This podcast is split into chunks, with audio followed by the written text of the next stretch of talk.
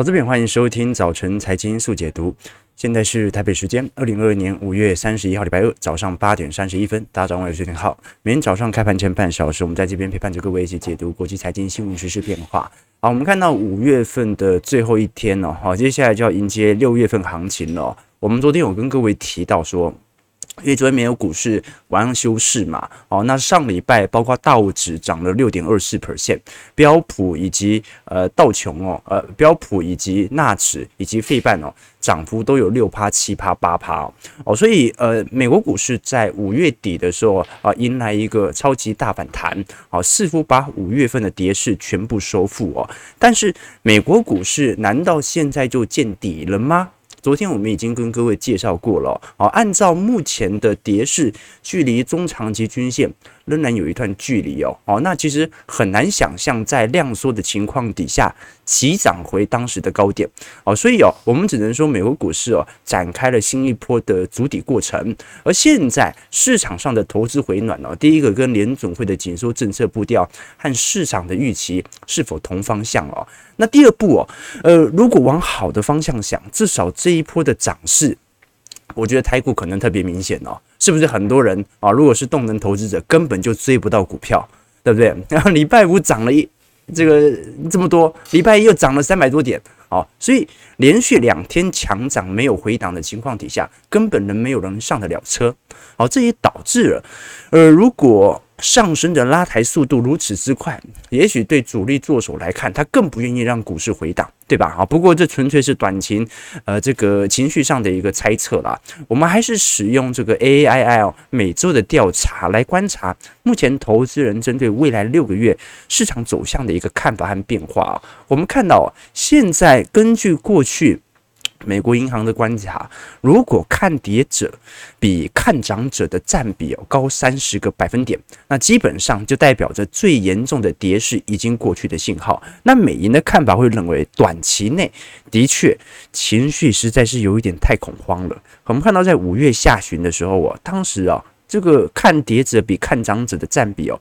高了接近三十三个 percent 啊，好，所以我们看到从今年呃一元月份开始哦，其实恐慌情绪就不断的拉抬，在五月份的时候放到最大。那你说会不会有均值回归的时候呢？肯定会有，但这个均值回归有代表本轮的空头趋势结束吗？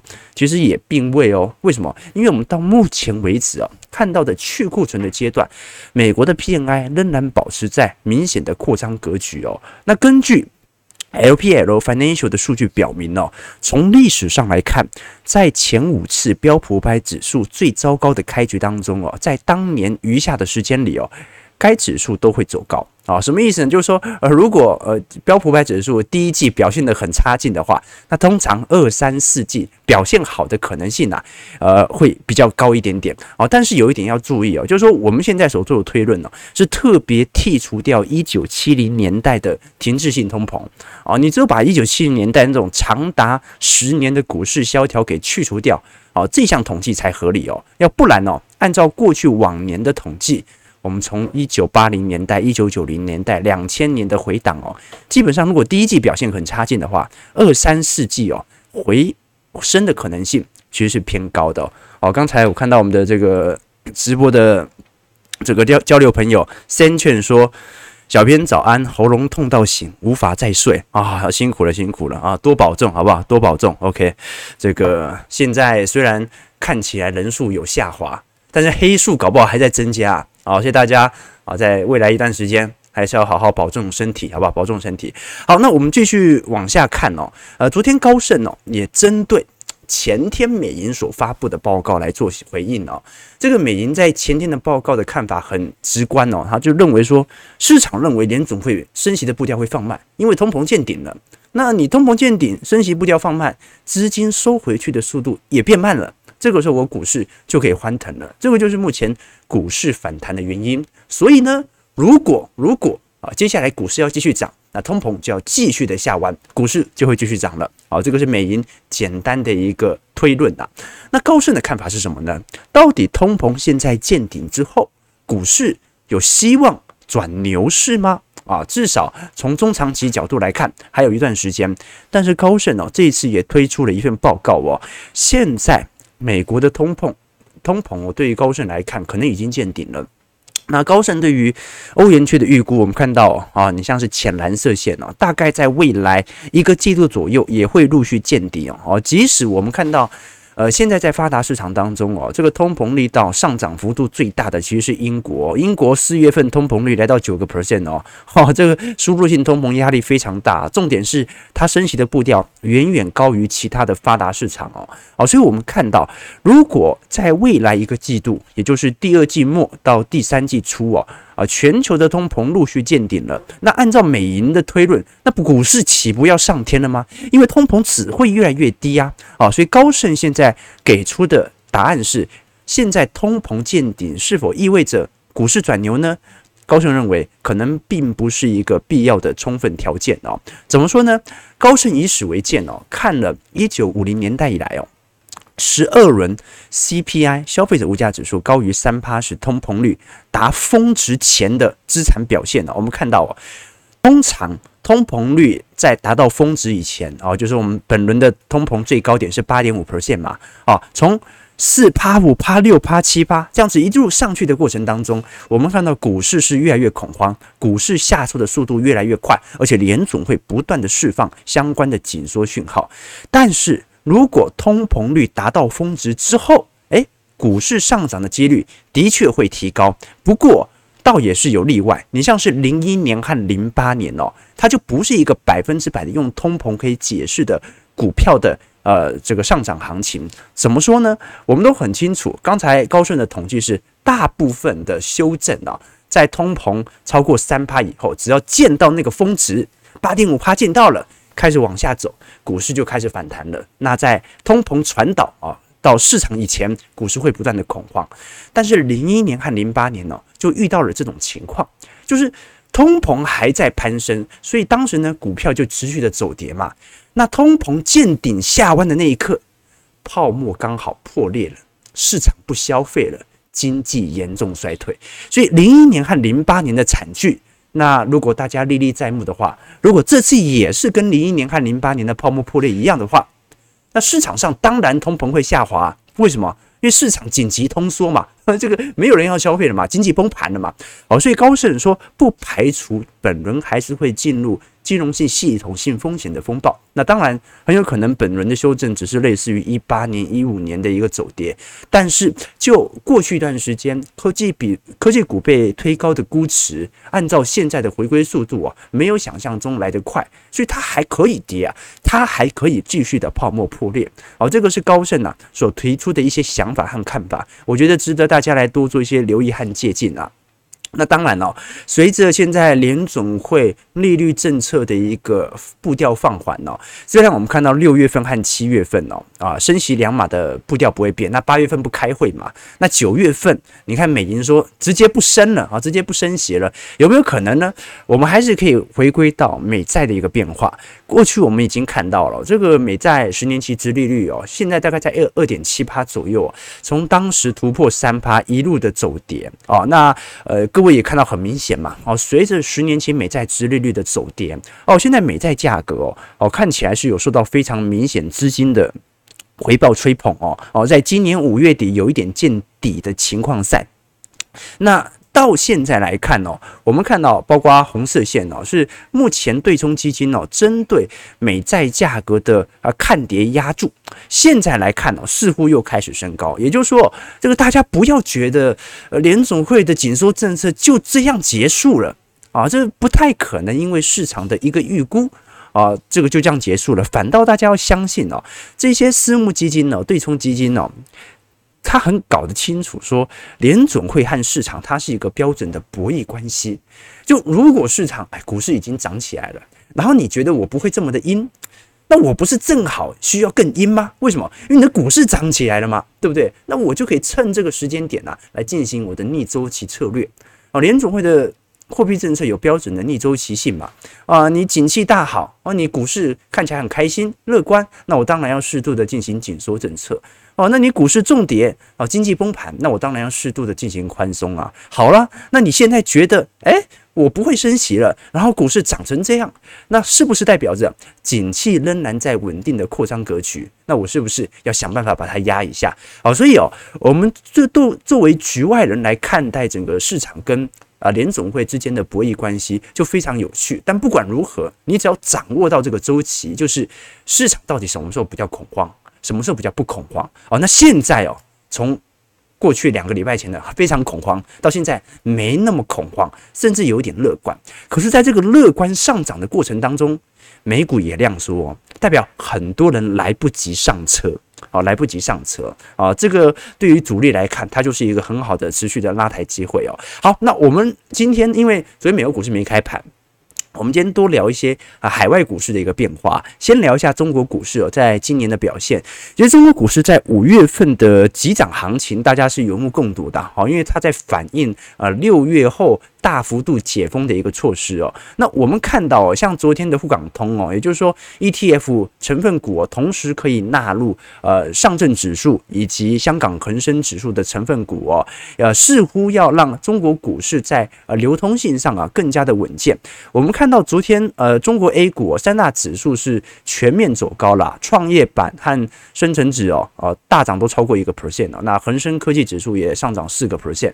那原因很简单嘛，啊因为北京和上海都要重新的开启经济活动哦，啊，让大家会觉得说，哎，最严重的整个风控的措施可能已经结束了。好，那我们看到啊，其实，在整个五月份的表现哦，呃，表现最亮丽的在亚洲股市当中是上证指数，啊，那第二名是越南指数。啊，再来呢是恒生指数哦，那负报酬的就蛮多的，你像是啊这个韩国啊这个指数哦，然后台湾加权指数哦，和新加坡海峡指数哦，哦，这最近全球的金融股，老实说了哦，在五月份跌幅其实蛮重的啦，哦，台湾的也是哦，哦，那我们都很清楚啊，新加坡最大的那几只全指股全都是金融股嘛，哦，所以在五月份所受到的承压力道就比较明显了。那么上海市其实在昨天就已经宣布了，从明天也就是六月一号开始哦，会取消所有企业的复工的审批制度。也就是说，照原理来看啦，哦，如果是他的白名单制度哦，就从明天开始，所有的公司要复工，完全不用报备。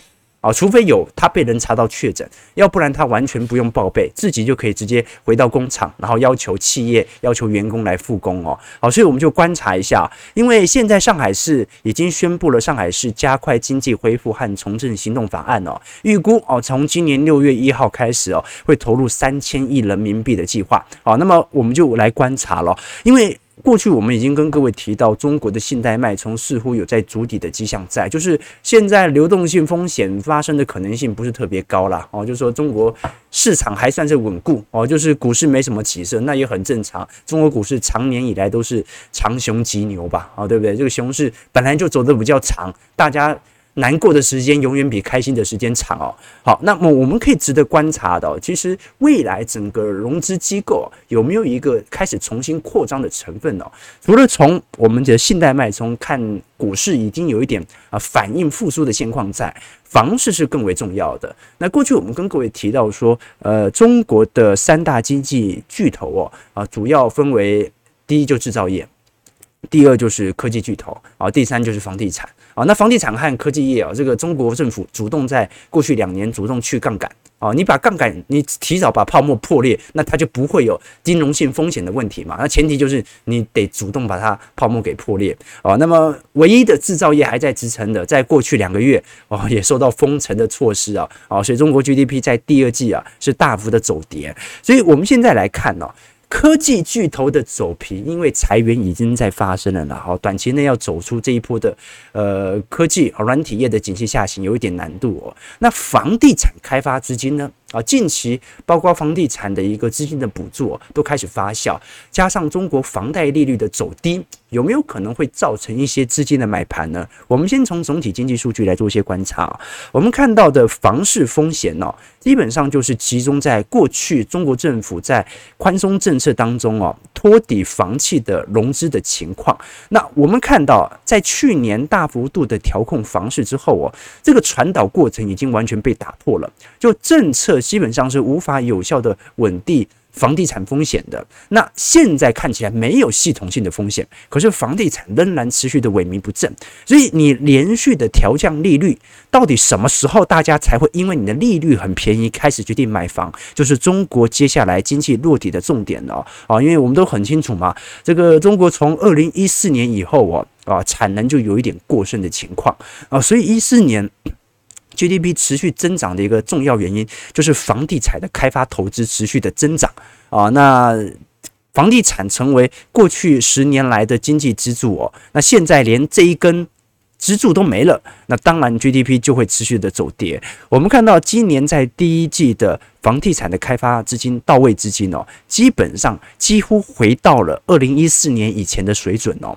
哦，所以今年第一季哦，就算央行频频的采取降准措施哦。啊，持续的进行宽松哦，这个到现在为止，中国人还是不太愿意买房哦，还是不太愿意买房哦。那不买的原因就还会继续跌嘛？因为照华人的逻辑来看，呃，你看台湾嘛，啊，你觉得台湾房价往下跌，会没有人买，会有人悲观，跟日本一样吗？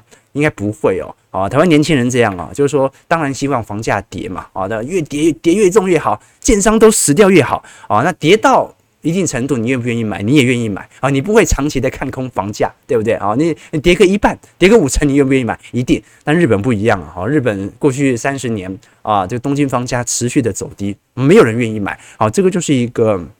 趋势性的问题哦，那我们就要看一下啊，这个状况在中国的房地产市场它会延烧多久哦？那刚才我们有提到说关于日本的一个情况哦，那日本跟中国一样，他们目前都是属于货币宽松政策的方向哦。那我们看得很清楚哦，日本经济受到宽松的效应是有出现的哦。哦，日本在第一季和第第二季的时候啊，第一季走跌啊，各位看到有一个黄色线，服务业 PMI 高速的走低。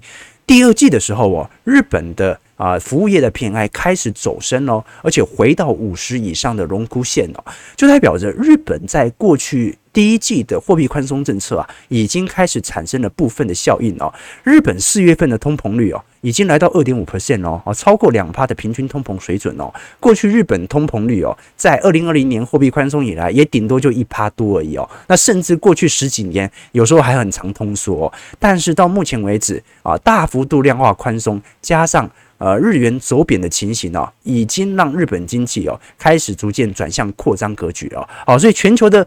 货币政策不协调，这也导致了一个问题哦，就是有些国家它景气已经见底了啊，下行速度很快；有些国家呢，它是刚见顶下弯；那有些国家呢，诶，居然还在扩张格局，比如说我们刚才所提到的日本就是这样子嘛。哦，日本近期的 P N 呃 C P I 哦，已经碰到两个 percent 以上了。我们就看一下本波日本的 C P I 可以保持在两趴以上多久了，值得大家来多做一些关注和留意啦。当然哦，这个日本的 C P I 调升哦，它跟需求面有关系，但是目前日本内部的通膨，尤其成本型、输入型的通膨也非常严重哦。我们看到最近哦。这个彭博社哦，才发布了一条新闻哦，表明说，由于今年夏天面临电力供应的紧张，日本政府哦，现在呼吁啊，加大公民呐，近期可能一起看一台电视来节约 这个这个电力哦。什么意思呢？就是呃，日本政府啊，要求啊，多数人应该要聚集在一台电视机旁边，不要在其他房间来使用空调，以免这个日本的电力啊出现供应面上的一个危机哦。所以这个日本政府的政策都很有趣哦，这要求人家这个一起看电视啊，以避免电力的扩张哦。因为今年三月份的时候，其实日本电力的供应也曾经几乎东京是全停电哦。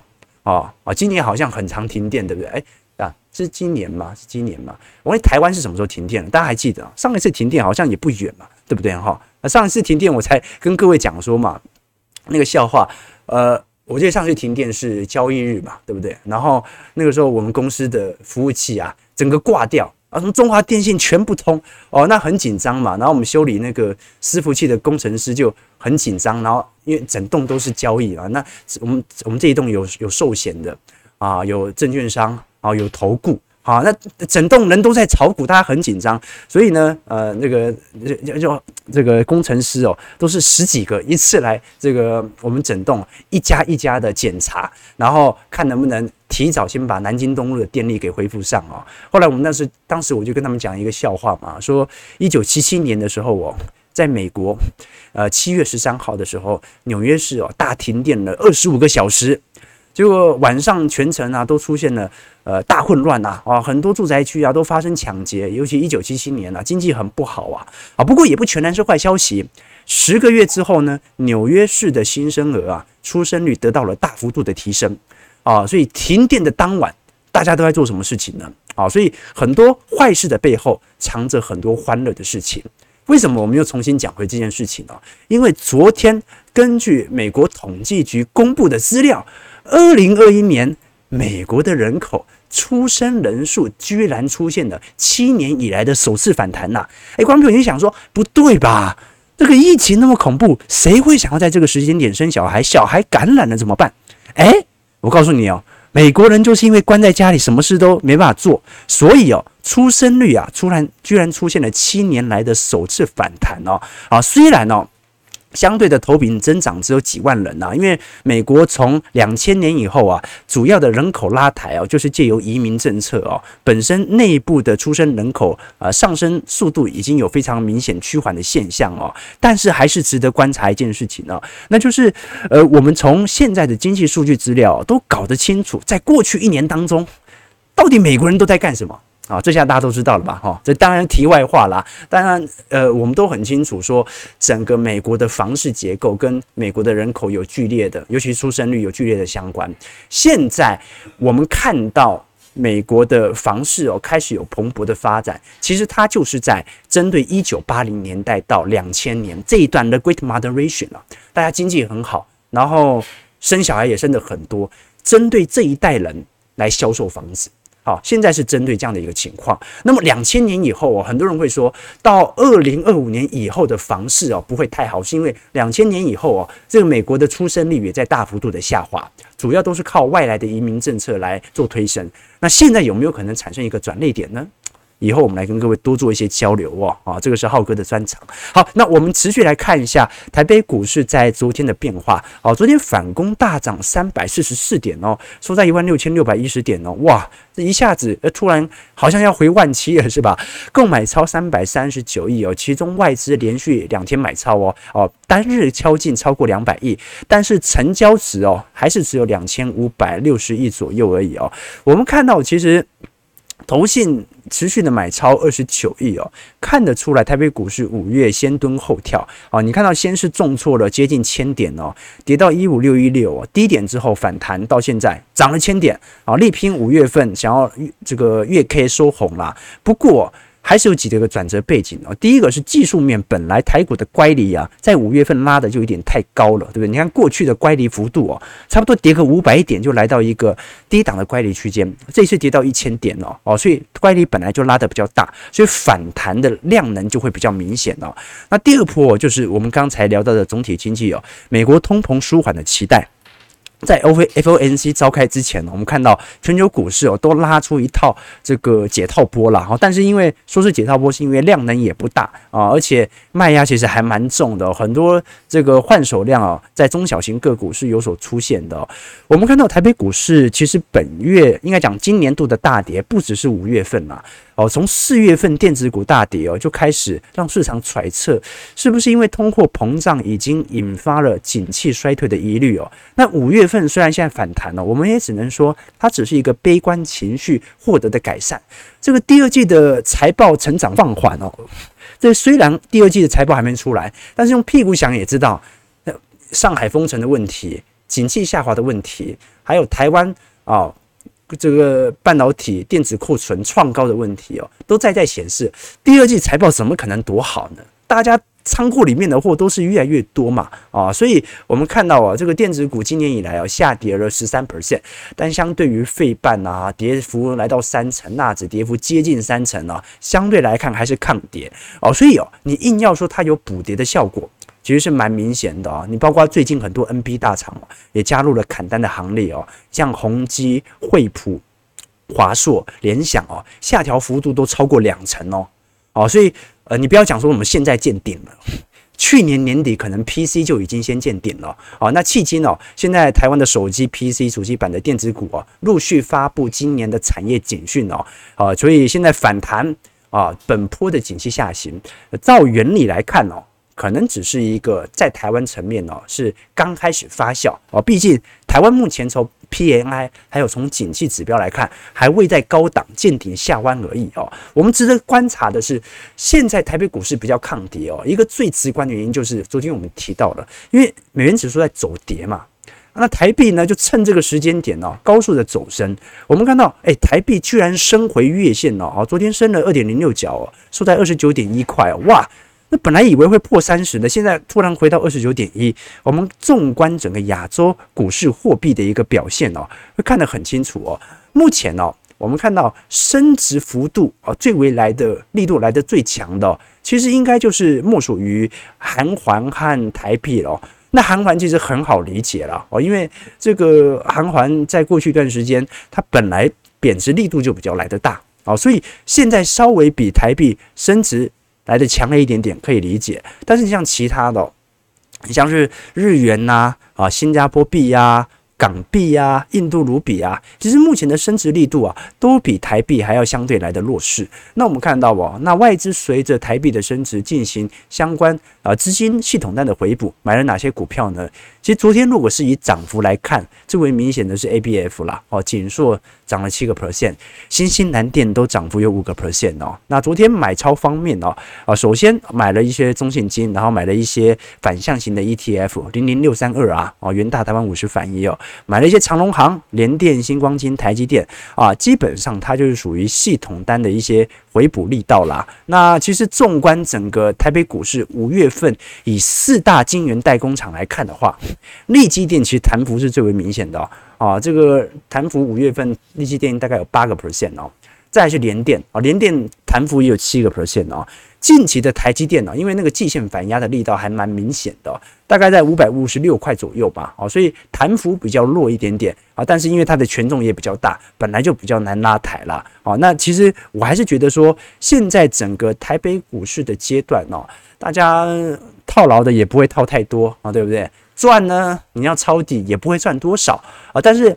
正由于在这个时间点哦，台北股市相对于国际股市哦，它可能更具有补跌行情的情况在，大家谨慎一点还是比较好的。这以前我们跟投资朋友分享过这个绝对收益跟相对收益的概念哦，就你资金到一定量的时候啊，啊，你要尽量的能够控制住自己亏损能够承担的幅度，就尽量让自己的成本价稍微便宜一点啊。那被套久一点没关系，但是那个被套的那个趴数不要太大，要不然可能会撑不过。高度不同，你体会的压力就不同啊！你有一百万哦，你能够忍受个十趴、二十趴的幅度都没关系，因为你可能一年年薪就赚回来了嘛。但如果你有十个亿，我告诉你五趴，那就是五千万呢，那是五千万哦，那承受不了哦。所以资金量越大，其实能够忍受的股票的波动性其实是越小的哦。这个是真实的状态哦。前两天我才去看那个《捍卫战士》独行侠嘛，哦。啊、那有一幕有一个片段，不是阿汤哥在上飞机前呢、啊，他要去那个跑运动那个心电图啊，然后戴氧气面罩嘛，啊、那个过程呢就叫做吸氧去氮，氮气的氮，就是你要排除在体内的氮气，以避免，因为他在做高空试飞嘛，以避免你在高空的时候因为压力改变而导致不适。哦，如果你没有在减压的训练期间呢，长期的吸氧的话，可能在上面飞。两次回来，耳朵耳膜就会爆掉啊！所以那个呃，不同的压力，不同的高度，大家所采取的方式不一样。OK，好，大大大家不要剧透的啊，不剧透，好不剧透。结局真的是啊，没有没有没有没有啊！阿汤哥实在太感人啊，这样算剧透吗？像。三巨头嘛，好了，我们刚才其实有提到说，整个台北股市哦，大概在电子股反弹的情形哦。那很多人会好奇说，航空业在第一季啊，通常不会呃，通常会不如旺季的第四季啊，所以呃，今年有没有可能可以期待从暑假的行情一路到第四季，到明年第一季这个过年未来解封的阶段，的确。我们看到近期华航的股价也受到了非常明显的拉抬效果了哦。五月初的时候，我们看到其实法人是带头杀航空双雄哦。你不要看这个回档幅度看起来很小哦，这个跌幅有一些都碰到两成左右，像华航哦。那包括国内的疫情严重爆发，市场认为短时间内不会跟进国外边境进行解封哦，导致不管是航空股哦还是观光股，五月份中旬都是急跌的哦。那此时哦，我们看到呃，现在航空股又似乎重新回到多头轨道，是不是暗示着啊，在未来台北股市即将就有可能产生这种解封所形成的利多呢？我觉得值得观察的是华航在获利层面的变化了。我们看到这份报告哦，是华航在主要财务数据以及估值的财报哦，从本益比来做观察的话。其实今年的本益比是有所下滑的，因为去年是真的由于货运的关系赚蛮多的。哦但是如果我们从呃每股盈余的成长率来做观察，大家都认为在明年的爆发力度来得最为明显。呃，如果是这种角度来看的话，那股价老实说它会有大幅的反应。可是我们也很清楚啊，华航你看哦，去年的殖利率是有三趴，今年有三点二，明年有二点五啊，这预估的。但是二零二零年以前几乎没有发过任何的现金股利哦哦，所以观众朋友要知道啊，华航过去几年的财报非常非常的差劲。那它过去几年是做什么收入的？载人嘛。那过去两年为什么营收可以大幅度的增长，还可以发给你现金股利？载货嘛。那未来如果载人，我们就会看到哦，其实从市场所预估的毛利率哦，在二零二二年之后啊，就会大幅的走低。啊，因为你货可以塞满，但人哦不一定，人要看当时的一个运输的情况哦。所以随着毛利率的走跌，你包括营业利率哦，都会有明显下滑的迹象在哦。这个时候大家就要稍微理解一下，小心一下目前所产生的情况了。那当然呢，这个九点零二分呢，我们还是稍微聊一下零零五六的情况。为什么特别聊零零五六啊？啊，因为昨天长荣的股东会。啊，也正式的发布了。那我们可以了解一些明显的讯息啊，因为现在这个我们讲到说长隆还是零零五六最大的成分股，而我们也很清楚哦，呃，零零五六在六月份下旬就会进行成分股的调换，所以很多人在猜啊，长隆目前的值利率大概有接近十二个 percent。啊，那这一次有没有可能，呃，零零五六会有适度的成分股调整呢？我认为哦，会有调整，但是不应该不会剔除长荣。但是如果是面板股的友达和群创，就有可能会剔除哦。原因很简单啊，因为友达和群创群创哦，在明年的预估的 EPS 哦下滑速度太快了，可能会有产业基本面的影影这个冲击在哦。但是你包括航运股哦，在今年和明年的展望仍然存在。啊，所以至少没有报价下滑、大幅下滑的问题在，值得大家来多做一些留意啦。我们看到，其实零零五六哦，呃，去年虽然填息速度很快啊，但是五这个二零二一年的两波的高点哦，一个是面板创高形成的高点，一个是航运创高形成的高点呢，到目前为止都无法做突破。如果我们是从高股息的 ETF 来做接近，好，各位会发现哦，目前。高股息 ETF 当中哦，只有两档 ETF 还是正报酬，分别是零零七一三和零零七三一，元大高息低波和富时。呃，复华富时高息低波哦，那其他的你像是零零八八二啊，中国中呃中国中信高股息哦，跌幅已经来到五个 percent，零零五六也跌幅有五个 percent 哦，你包括七零一哦，以台积电和金融股为主哦，跌幅有六个 percent，八七八跌幅也有六点四九个 percent 哦，所以高股息 ETF 哦，近期所呈现的卖压开始有所承压，原因很简单，因为目前呢主要进行电子股的拉抬，那金融股哦。虽然也在反弹，但是毕竟前波的下压力度太大啊，包括高股息、直利率股的下压力度也很大了。好了，九点零五分了，呃，因为这个礼拜我们只有四个交易日，所以尽量每天多讲一点了，也是根据投资朋友啊，呃，有做的一些提问来跟各位做一些借鉴哦。好，那我们看一下台北股市目前下跌八十四点，收在一万六千呃五百点左右哦。预估今天量能哦更小了，都不到两千亿哦，所以大家。反弹无力，反弹无力。哦，但是如果你要上车，照原理来看啊，是不是要回档的时候上车呢？动能投资者的策略是这样啊，好，但是是左侧交易者哦，哦，那本波的呃这个上车机会搞不好早就已经过了，是吧？好了，感谢各位今天的参与，我们后续会持续来跟各位追踪国际股市行情资金的变化。那投资朋友哦。尤其是我们的会员朋友，如果有想要了解更多的，不管是专题上的解析，还是了解一些新闻时事上的解读，也欢迎你哦，可以借由我们的会员系统来信来告知，告诉我们哦，你想要了解什么样的议题，我们会尽可能的帮助各位一起解读国际财经新闻时事的变化。如果你喜欢我们节目，记得帮我们订阅、按赞、加分享。我们就明天早上啊，早晨财经速解读再相见。祝各位投资朋友看盘顺利，操盘愉快。